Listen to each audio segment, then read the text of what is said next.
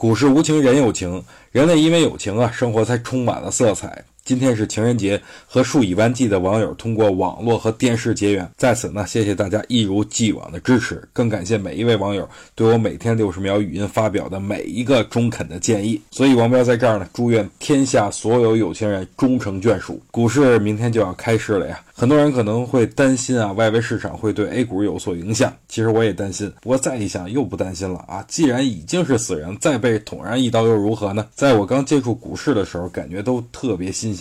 不过我发现一点，我买完股票就一直横盘，就是不涨；卖了的话又不甘心。但是发现股票下跌以后，不加犹豫的就给卖了。卖完了以后，人家股票就开始上涨了。